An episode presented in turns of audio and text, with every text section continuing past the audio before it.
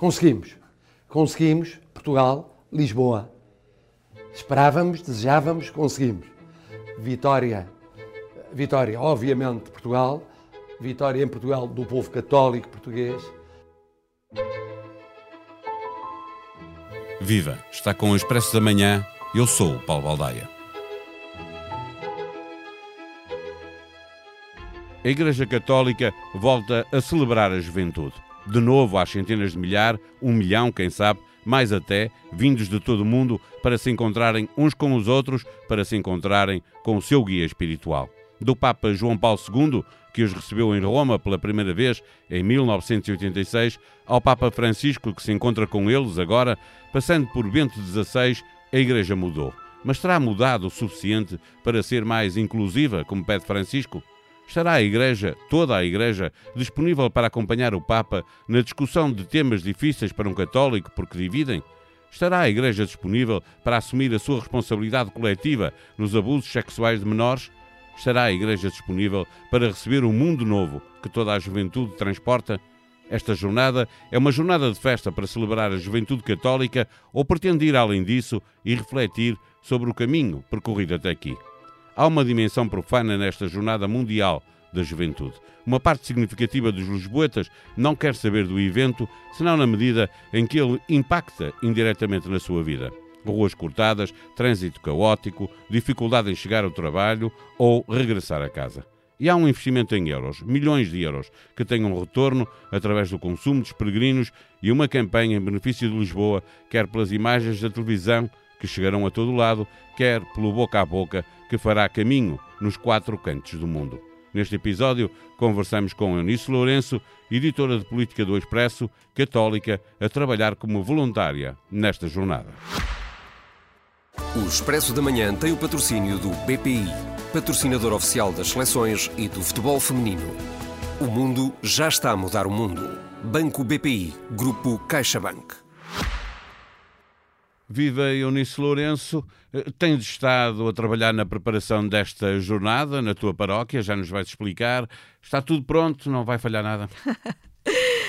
não está tudo pronto e há sempre coisas que falham. É impossível numa organização gigantesca como é a de uma Jornada Mundial da Juventude que não uh, existam falhas. O que é preciso é uh, estarmos todos um, a terem atenção coisas que podem falhar, mas que são efêmeras, mas que o mais uh, importante que é uh, proporcionar um encontro entre jovens, de jovens com o Papa e sobretudo de cada um com Cristo, que isso uh, não falhe.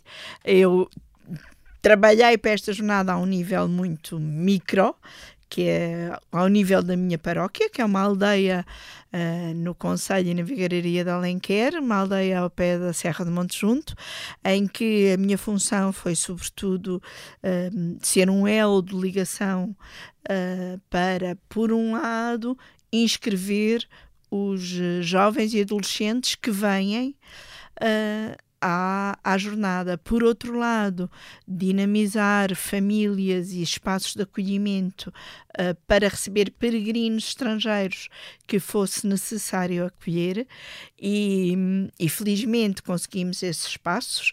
Numa aldeia pequena e envelhecida, tínhamos 50 lugares em casas de família, mais 100 na Associação Recreativa, uh, que infelizmente não foram necessárias. Os peregrinos estrangeiros não vão uh, chegar até lá. Mais perto, é isso? Uh, sim, e, e ou porque, seja, não há problemas de alojamento por, para os peregrinos. Não é? Em princípio, não. E porque uh, são zonas, uh, por exemplo, Alenquer, sendo às portas quase de Lisboa, não faz parte da área metropolitana.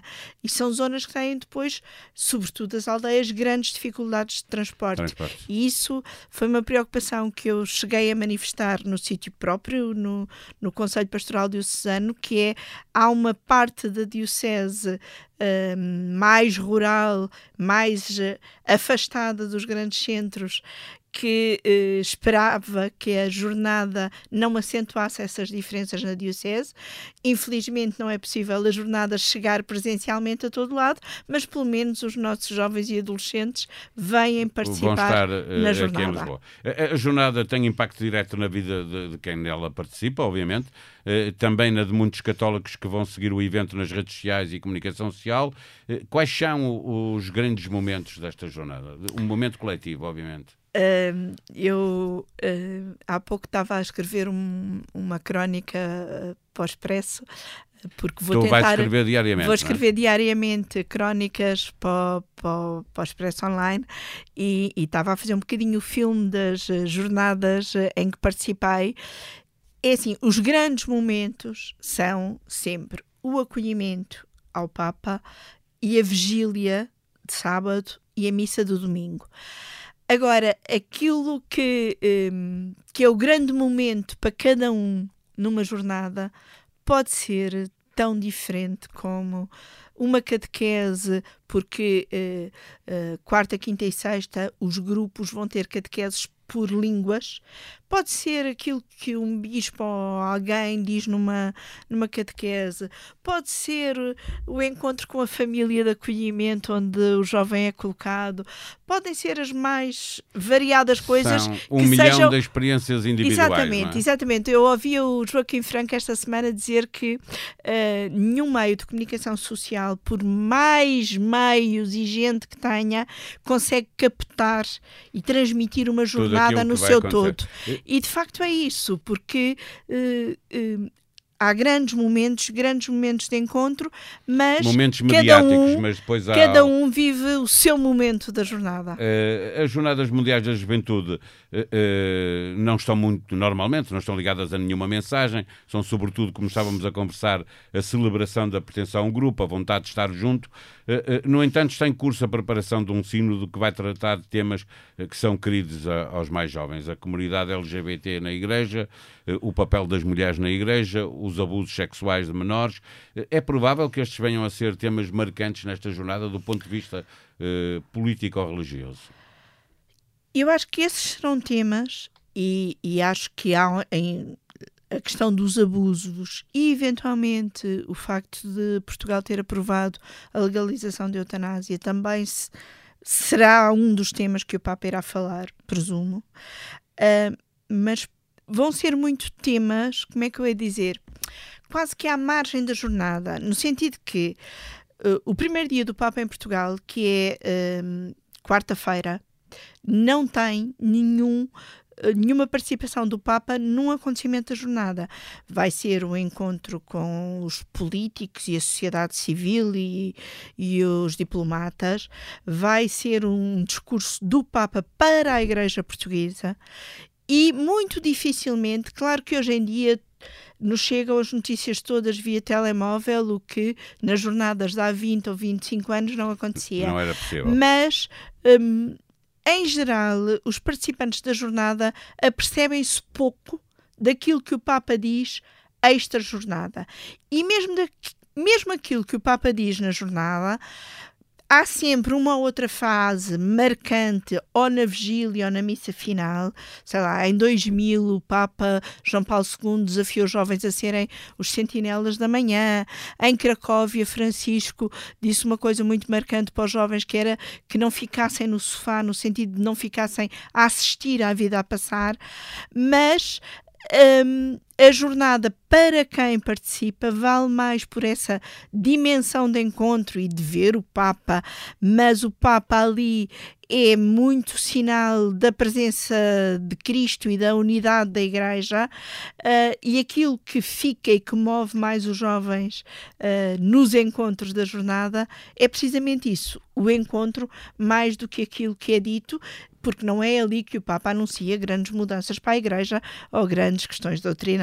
É, é, na questão de, juntar é, esta multidão toda que chega do, de todo o mundo, viajam de avião, a maioria deles, há aqui uma visão quase, ou uma parte quase profana, no sentido que não tem a ver com religião, porque se mede em euros o investimento público realizado, o retorno que é esperado, e, e, também, isto tem a ver com o Papa Francisco, a pegada ecológica que é muito grande para trazer esta gente toda para, para um país. Neste ponto há uma contradição com o que defende o Papa Francisco, obviamente. Quererá dizer isso que, que estas jornadas que nasceram com o Papa João Paulo II já na década de 80, eh, num futuro próximo terão que ser forçosamente diferentes? O Papa Francisco já, já deu a entender isso, que quer alterar algumas coisas nas jornadas e pode ser eventualmente uma das tarefas do futuro cardeal Américo Aguiar um, ser eh, ajudar essa redefinição uh, das jornadas mundiais. Eu confesso que uh, tenho algum receio do que possa vir a ser essa reformulação, porque acho que esta é uma fórmula uh, de sucesso. Quanto à pegada ecológica, sim, é verdade, tem uma grande pegada ecológica que parece contrariar uh, muito do discurso do Papa sobre a ecologia humana e o desenvolvimento integral, mas, por outro lado, tem uma grande preocupação de sustentabilidade, um bocadinho para compensar essa pegada ecológica. Ao longo deste tempo uh, de preparação das jornadas, foram tomadas várias iniciativas, como a plantação de árvores, a própria preocupação com o material usado Uh, na jornada, uh, seja a nível de plástico, seja até de papel. Uh, e hoje em dia, por exemplo, já não precisamos de guiões das celebrações em papel, é preciso é que a aplicação funcione bem quando estivermos toda a gente, toda a gente no Parque Tejo, né? vamos lá ver como é que vai ser. pode ser daquelas coisas que não vai correr assim tão bem, porque depende muito do reforço de, de rede. rede. e portanto houve essa há essa noção de que há uma grande pegada ecológica e houve várias uh, iniciativas para tentar compensar diminuir, essa pegada. Para mitigar. Eh, finalmente, para fecharmos a nossa conversa, eh, eu presumo que o Papa Francisco seja o mesmo que esteve cá há seis anos, mas a hierarquia da Igreja foi mudando, até por iniciativa dele, com as nomeações que vai fazendo, é normal com cada Papa, no final de, de, do seu episcopado, a Igreja está diferente do ponto de vista da sua liderança. Que Igreja é esta que o Papa construiu, este Papa? A nível de Igreja Católica Universal, é uma igreja uh, mais diversa e mais representativa na, na hierarquia. Ou seja, este Papa, que, como ele próprio disse, veio das terras do fim do mundo.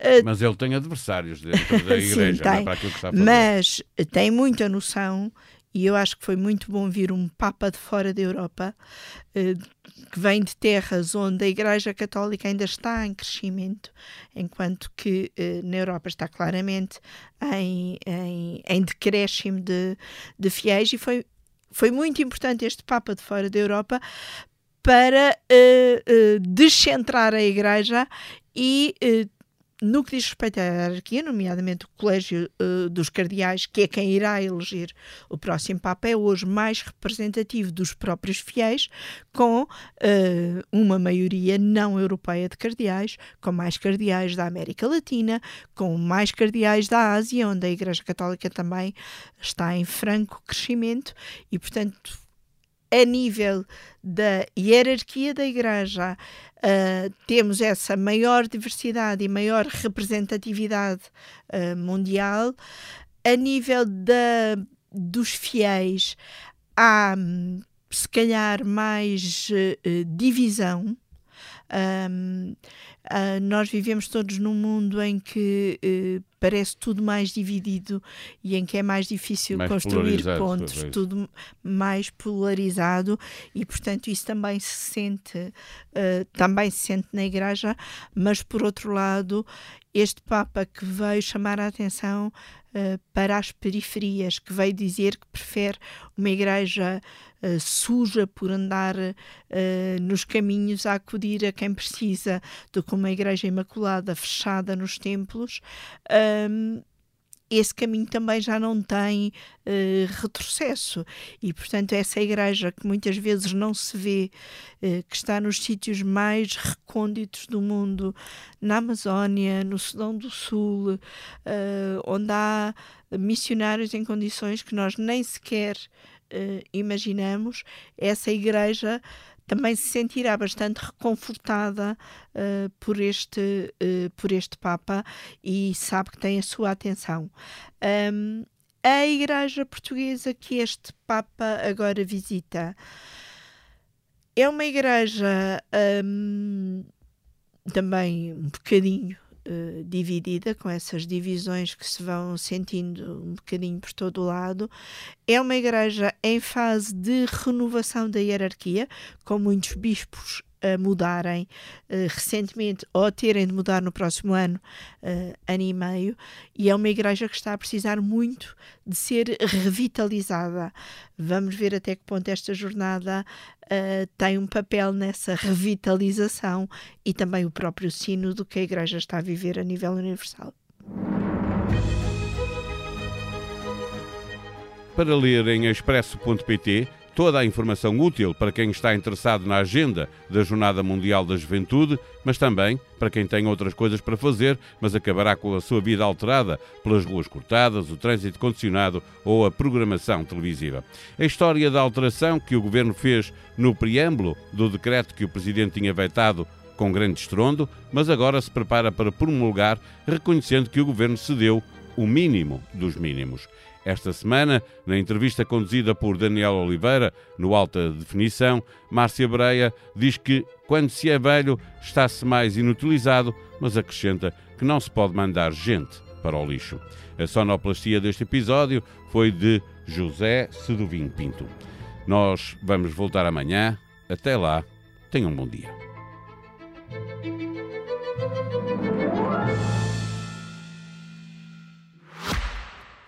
O Expresso da Manhã tem o patrocínio do BPI, patrocinador oficial das seleções e do futebol feminino. O mundo já está a mudar o mundo. Banco BPI, Grupo CaixaBank.